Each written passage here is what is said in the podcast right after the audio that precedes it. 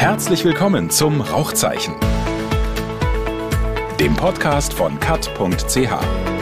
Hier findest du alles, was katholisch, aktuell und relevant ist. Rauchzeichen, das Interview. Interview. Jetzt mit Raphael Rauch.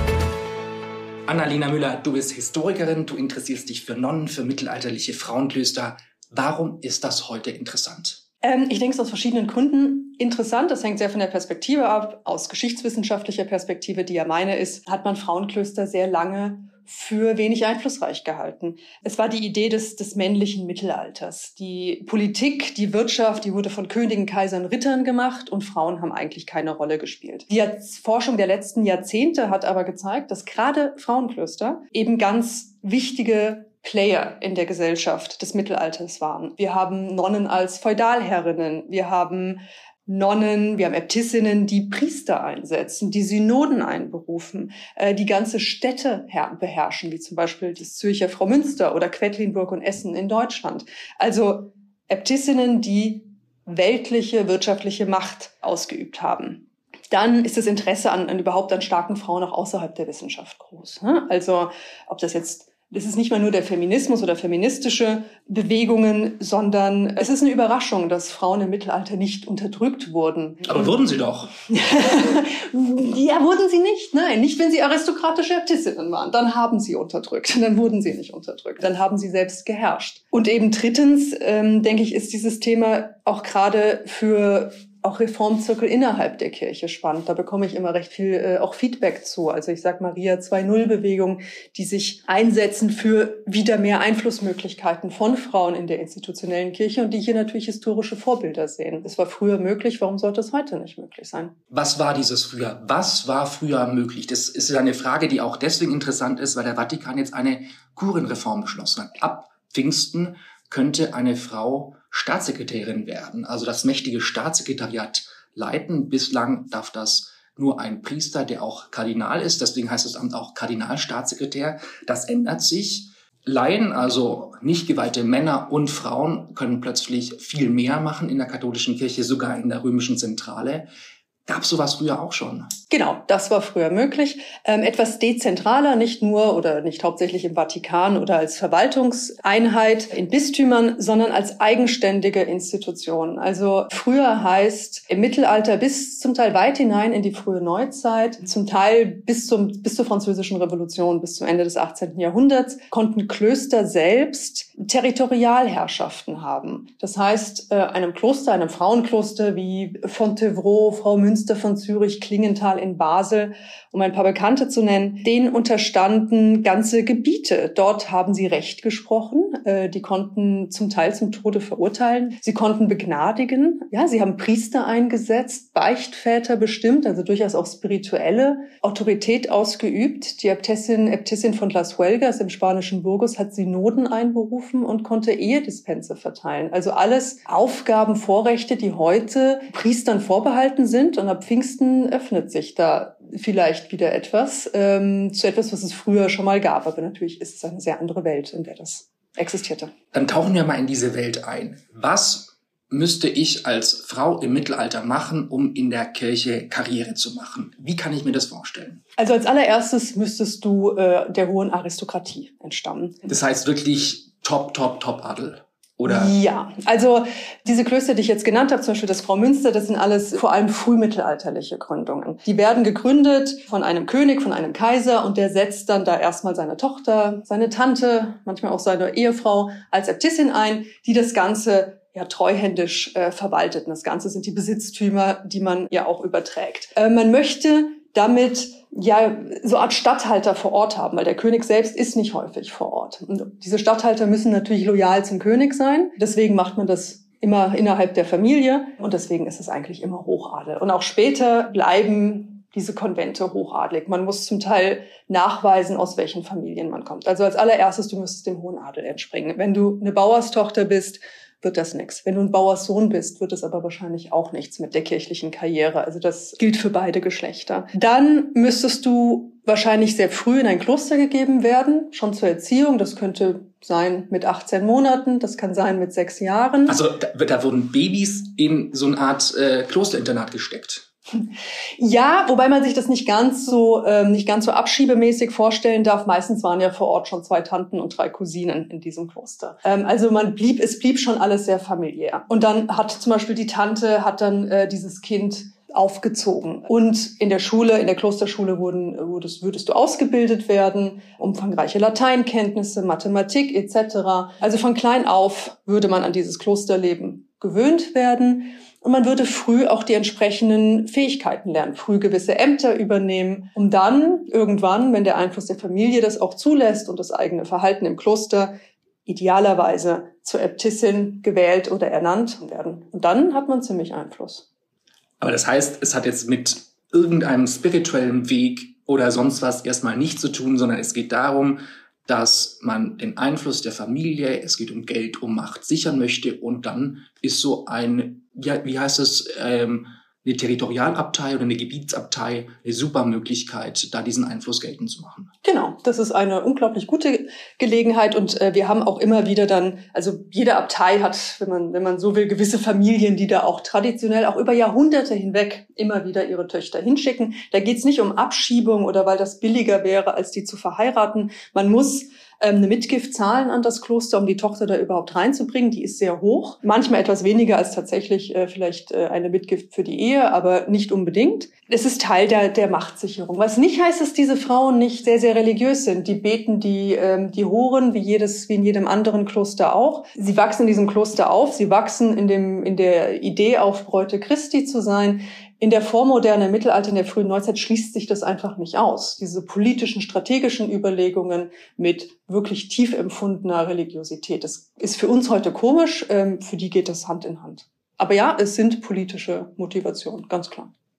Aber du sagst aber, die wurden nicht abgeschoben, aber als Frau könnte man ja auch Kaiserin werden wollen im Mittelalter und nicht die fromme Betschwester. Ja, wobei ich mir nicht sicher bin, was die bessere Alternative ist, Warum? weil ähm, ich glaube, Kindergebären ohne Schmerzmittel wäre jetzt so ein Punkt. Ähm, aus der Nummer ist man raus im Kloster. Ne? Das Risiko, und auch im Kindbett zu sterben, gibt es nicht.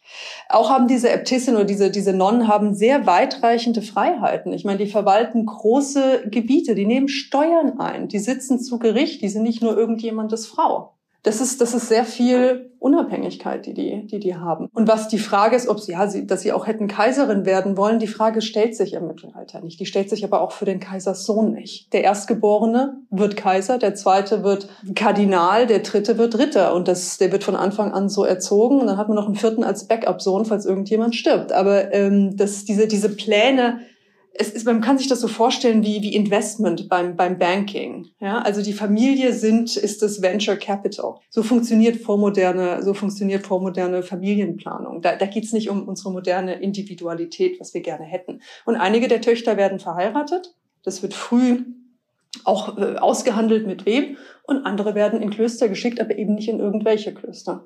Frauen wollen also nicht Kaiserin werden. Sie möchten aber ihrer Familie nützlich sein und Einfluss und Macht sichern. Das Kloster ist ein guter Weg dafür. Passt das zur katholischen Kirche, wo wir doch denken, die hatten Frauenprobleme? Es passt zur mittelalterlichen katholischen Kirche und vor allem zu der ganz engen Bindung an die, an die politischen, an die politischen Mächte dieser Zeit. Natürlich gibt es auch damals immer wieder Reformen, genau wegzukommen vom Einfluss. Also aus der Kirche heraus das Bedürfnis, sich zu trennen von dem weltlichen Einflüssen und eben diese, dieses Missbrauchs, der durchaus auch mitunter so gesehen wird, des, des spirituellen Ortes ähm, für profane, für politische Bedürfnisse. Ein Frauenproblem hat die mittelalterliche Kirche eben insofern nicht, dass denen wäre diese Idee gar nicht gekommen. Ähm, die moderne katholische Kirche ein Frauenproblem hat, argumentiert ja durchaus Maria 2.0 und ähnliche Gruppen. Die können natürlich in diesen mittelalterlichen Frauen, wenn man die Historie als Beispiel heranziehen will, können sie darin natürlich Vorbilder sehen. Aber diese Vorbilder haben auch Grenzen, das muss man vielleicht auch sagen. Wo sind die Grenzen? Wo siehst du die? Naja, vor allem darin, dass diese Äbtissinnen nicht Priester werden wollten. Also es gibt kein weibliches Priesteramt in der mittelalterlichen Kirche, also in der mittelalterlich-katholischen Kirche. Es gibt gibt's auch heute auch noch nicht. Genau, aber das ist ja unter anderem das Ziel äh, einiger Reformbewegungen, dass man das gerne hätte, dass man es gerne einführen möchte, und hier gibt es zumindest keine historischen, es gibt viele, ich finde viele gute Gründe, das zu tun, aber es gibt keine historischen Vorbilder dafür, zumindest nicht innerhalb der katholischen Kirche, weil diese Äbtissinnen sehen sich als Nonnen und sehen sich nicht, nicht als, also sie haben nicht den Anspruch, Priester zu werden. Das ist, mir ist da eigentlich, mir sind da keine Diskussionen, vor allem nicht äh, breit gefächerte Diskussionen darüber bekannt, dass es das gegeben hätte. Und du als Historikerin, kann man sagen, die Frauen wollten im Mittelalter nicht Priester werden, weil es nicht denkbar ist? Oder haben wir vielleicht einfach nicht die Quellen, weil man so Gedanken anders als heute nicht laut aufschreiben oder formulieren würde, sondern sich vielleicht einfach seinen Teil denkt und ähm, aber besser schweigt, weil es wäre wahrscheinlich sehr, sehr heretisch gewesen. Ich glaube nicht, dass es jetzt aus Angst vor Häresie passiert wäre, weil ich meine, es gab ja viel andere heretische Dinge, für die ähm, das, das denke ich war jetzt nicht das Problem. Ich weiß auch nicht, ob es gar keine Frauen gab, die das nicht vielleicht gewollt hätten, aber es gehört nicht zu den großen theologischen Diskussionen. Natürlich muss man bedenken, dass viele dieser großen theologischen Diskussionen an Universitäten geführt wurden und tatsächlich dann auch eher von Männern geführt wurden, weil Frauen nicht an Universitäten waren. Was man sehen kann, sind schon so ein bisschen Aushandlungsversuche, wo die Grenzen der spirituellen Autorität von Frauen liegen können. So kommt die Äbtissin von Las Huelgas, ich glaube im 13. oder 14. Jahrhundert ziemlich Ärger mit dem Papst, weil sie ihren Nonnen die Beichte abnimmt. Also da gibt's das ein oder andere Beispiel, in denen Äbtissinnen durchaus liturgische und seelsorgerische Aufgaben übernehmen. Die Grenzen sind da halt noch verschwommen, was aber auch einfach daran liegt, dass viele dieser Grenzen auch innerhalb der Kirchenstruktur zum, im Mittelalter noch verschwommen sind. Das ist noch nicht alles etabliert wie das später der Fall ist. Und Beichte das volle Programm, also wirklich nicht Seelsorge im modernen Sinn, man höre zu, sondern wirklich auch mit Absolution, also wirklich ein Sakrament. Anscheinend, wir haben die Quellen dazu, es gibt nur noch ähm, einen Bericht in einer Chronik, der berichtet, dass der Papst ähm, da eben eingeschritten ist, weil ihm das zu Ohren gekommen ist. Ob das dann wirklich so war, also beziehungsweise ob es wirklich ein Sakrament vergeben wurde oder nicht, lässt sich nicht erörtern, aber... Äh, aber es war ja Thema, aber sonst ist der Papst ja dann offenbar nicht interveniert, wenn ihm nichts zu Ohren gekommen wäre. Genau, also es war zumindestens, äh, da ist auf jeden Fall wahrscheinlich irgendwas vorgefallen. Und die Kirchengeschichte ist voller solcher Beispiele, wo quasi auf dem Feld ganz viel möglich war. Und wir müssen lernen, dass die Kirchengeschichte eben nicht so ist wie heute, sondern ganz, ganz, ganz anders war. Ja, sie war deutlich anders als heute, was natürlich auch darin damit zu tun hat, dass die Distanzen so groß waren. Ne? Also wenn wir eine Abtei haben, die eben hier in Zürich liegt, dann ist Rom relativ weit weg von Zürich. Also bis da mal irgendwas, die, die sind alle eher natürlich autark, müssen sie auch sein. Wenn man da mal irgendwie die Bestätigungsbulle beim äh, Papst bestellt, dauert das schon mal ein Jahr, zwei, bis die wieder zurückkommt. Also das heißt, eine, eine einheitliche Kirche, in der auch Regeln einheitlich umgesetzt werden können überhaupt, dass man sie auch überprüfen kann, das dauert lange. Nehmen wir Periculoso im äh, 1297, also quasi ähm, das päpstliche Dekret, das von Frauenklöstern verlangt, dass alle Frauen in Klausur leben. Das interessiert sehr wenige Frauenklöster bis zur Mitte des 15. Jahrhunderts. Und auch danach gibt es viele, die das gar nicht umsetzen. Also zum Teil sicherlich, weil sie es nicht erfahren haben und zum Teil, weil sie es ignoriert haben. Und der Papst hatte wahrscheinlich auch keine Möglichkeit, durchzugreifen. Machen? Ja, was soll er machen? Die Schweizer ähm, Garde schicken? Nee, die gab es aber noch nicht. Genau.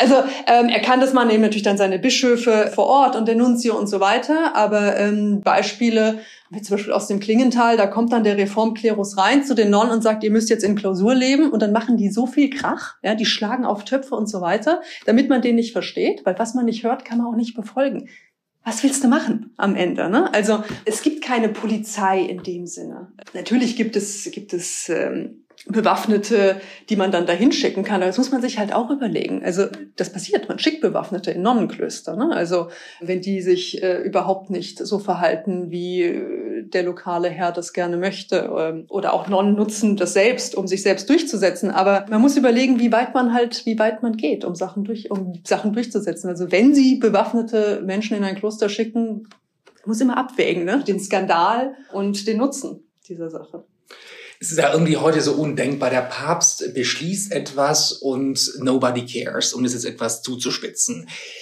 Wann ist diese Idee entstanden, dieses Leitungs- und Weiheamt viel stärker aneinander zu binden? Weil darum geht es jetzt ja auch im synodalen Prozess, das zu entkoppeln, die Kurienreform, diese starke Verschränkung von letztlich dem Priestertum und der Möglichkeit in der katholischen Kirche Karriere zu machen. Wann ist diese Idee entstanden? Weil offenbar war es ja früher anders. Ja, ich würde sagen, es ist ein langer Prozess, der vielleicht schon mit Trient einsetzt. Trient ähm, ist was? Das Konzil im 16. Jahrhundert, das ist eine Reaktion oder ja auch eine Reaktion auf natürlich die großen Missstände in der Kirche und äh, die Gefahren durch die Reformation sind. Hier werden Zölibat nachhaltig durchgesetzt, schon lange Regel, aber wirklich, man fängt an, das ernsthaft, äh, noch ernsthafter zu kontrollieren. Hier wird jetzt auch dann die Klausur durchgesetzt. Ab hier gibt's immer mehr eine Verschiebung über die nächsten 300 Jahre hin zu einem päpstlichen Primat, der dann eben auch in, das päpstliche Primat gab's vorher schon, aber dass der Papst unfehlbar ist, hätte man im Mittelalter keinem erzählen können. Weil? Es gibt Diskussionen, theologische Diskussionen, gerade auch von Franziskanern, William of Ockham, der sagt, was eigentlich, wenn der Papst der Teufel ist, wie reagiert man dann? Wie reagiert man dann als Kirche, um die Kirche und die Menschheit zu schützen? Also das Gegenteil von Unfehlbarkeit. Die Idee des Konziliarismus im, im 15. Jahrhundert ist ja auch ganz klar, was ist, wenn der Papst irrt und die Kirche und damit alle Gläubigen ja in die Verdammnis führt? Also das sind große Überlegungen, die innerhalb der Kirche ähm, stattfinden. Das, das, das Konstanzer Konzil, Basler Konzil etc., das basiert ja alles auf diesen Ideen. Also weiter weg von der päpstlichen Unfehlbarkeit kann man eigentlich gar nicht sein. Und diese Idee, dass eben der Papst wirklich unangefochten absolutistisch und unfehlbar über allem steht, die setzt sich ja erst im späten 19. Jahrhundert dann wirklich durch mit Vatikan I. Und damit auch die, die ja, Durchsetzung natürlich auf Priester, auf Weihe, auf den Klerus. Als es eingeführt wird, also als ähm, das ist das Zweite Vatikanische Konzil, das die Bindung der Leitungsvollmacht an die Weihevollmacht einführt, ist es de facto schon lange der Fall. Wie gesagt, es ist ein gradueller Prozess, aber als Recht, als Kirchenrecht wird es erst in der Mitte des 20. Jahrhunderts tatsächlich eingeführt. Das passt aber überhaupt nicht zu unserem Bild vom Zweiten Vatikanischen Konzil. Wir denken ja, Aggiornamento, hier bekommt die Kirche ein Update, die Kirche soll im 20. Jahrhundert ankommen. Da passt ja das eigentlich nicht rein, oder schon? Für die Frauen ist es ja ein Rückschritt. Ja, ich weiß nicht, ob es de facto ein Rückschritt ist, weil die Jure ja, weil es wird jetzt gesetzlich festgehalten, dass es nicht mehr geht, aber faktisch war das vorher schon nicht mehr der Fall. Und wenn man betrachtet, also die Idee, dass, dass es so ein großes Reformkonzil ist, ich bin keine Kirchenrechtlerin und keine Kirchenhistorikerin, aber ähm, die Idee kommt ja dennoch daher, weil Vatikan I vorher war. Und Vatikan I ist sicherlich das konservativste, päpstlichste Konzil. Und im Vergleich dazu, also es wird die, das wird die, ähm, das, das Messen nicht mehr nur auf Latein gehalten werden können und einfach eine größere Zugänglichkeit. Das sind ja wirklich Riesenreformschritte. Das kann man, glaube ich, nicht in, Ab, nicht, nicht in Abrede stellen. Für Frauen heißt es, was de facto schon lange nicht mehr war, ist, dass es die Jure eben auch nicht mehr geht. Frauen können keine Karriere mehr in der Kirche machen ab diesem Zeitpunkt. Wenn wir dann also jetzt eine Zeitreise machen in eine Zeit, wo Frauen wirklich Karriere machen konnten, welches Beispiel eignet sich besonders, um zu sagen, hey, die Frauen waren mächtig, auch quasi in Sachen, die heute nur Priester machen können? Du hast es erwähnt mit der Beichte in Las Vegas, wo wir nicht genau wissen, was da genau passiert ist. Wo wissen wir definitiv, da ist ganz gesichert viel passiert. Also sicherlich in diesen ganzen weltlichen Herrschaftsaspekten und ganz sicher auch in der eben Ernennung von Priestern. Und das wäre heute nicht möglich. Also nur ein Geweihter kann Priester einsetzen. Aber manchmal kann man Macht auch vielleicht daran erkennen, wer in Konflikten siegreich hervorgeht. Also wir würden wahrscheinlich annehmen, wenn sich eine Äbtissin mit einem Bischof streitet, ist von vornherein eigentlich klar, wer gewinnt. Und es gibt im Mittelalter viele Beispiele, wo das anders läuft. Und wo die Äbtissin gewinnt. Wo die Äbtissin gewinnt. Also es ist deutlich mehr auf Augenhöhe. Weil es nicht so geklärt ist oder weil die Äbtissin einfach reicher oder mächtiger ist? Ja, weil sie mehr auf Augenhöhe sind. Also vielleicht alles davon. Also ähm, Nehmen wir, nehmen wir ein Beispiel oder nehmen wir zwei Beispiele. Ein typischer Konflikt, äh, Frankreich, 12. Jahrhundert, Petronie de Chemillé, erste Äbtissin des neu gegründeten Ordens von Fontevraud. Am Anfang wenn man so einen Orden oder auch ein Kloster etablieren will, man braucht diesen Grundbesitz. Ähm, es gibt keine Supermärkte. Wir können nicht in Koop gehen zum Einkaufen. Wir müssen, also diese Institutionen müssen sich selbst irgendwie ernähren können. Dafür braucht es Felder, dafür braucht es Einnahmen. Eine super Einnahmequelle sind Brücken. Kann man sich nicht so vorstellen heute. Sie sind deswegen eine super Einnahmequelle, weil da Zölle anfangen. Jede Ware, die drüber transportiert wird, bringt bares Geld. Und da ist eine Äbtissin und kassiert ab. Genau. Und es gibt also eine Brücke, die über die Loire führt in der Nähe der Abtei Fontevraud. Es ist die einzige Brücke in dieser Region, die über die Loire führt. Die Loire ist wichtig, weil sie den äh, Süden Frankreichs mit dem Norden verbindet. Es ist eine unglaublich wichtige Einnahmequelle. Der Bischof von Angers, nicht weit entfernt von Fontevraud, hätte die auch gerne und fängt an, nebendran eine andere Brücke zu bauen. Das geht dann jahrelang hin und her. Also die reißen sich gegenseitig die Brücken ab. Dann wird das Haus des Brückenwärters abge abgefackelt. Also die sind nicht zimperlich im Mittelalter. Bernard von Clairvaux meldet sich tatsächlich zu Wort und ruft den Bischof zur Ordnung, weil das ginge so nicht. Aber der lässt sich nicht abbringen und irgendwann hat die Äbtissin genug und sie wendet sich an den Papst und es gelingt ihr, dass der Papst den Bischof von Angers absetzt und ihr quasi damit Recht gibt. Das Ganze geht noch eine Weile hin und her und am Ende findet man einen Kompromiss. Aber es ist nicht gegeben, dass sich der Papst auf Seite des Bischofs stellt, dass der Bischof da größere Einflussmöglichkeiten hat. Der rechtliche Weg steht der Äbtissin offen und da sie Recht hat, bekommt sie auch Recht.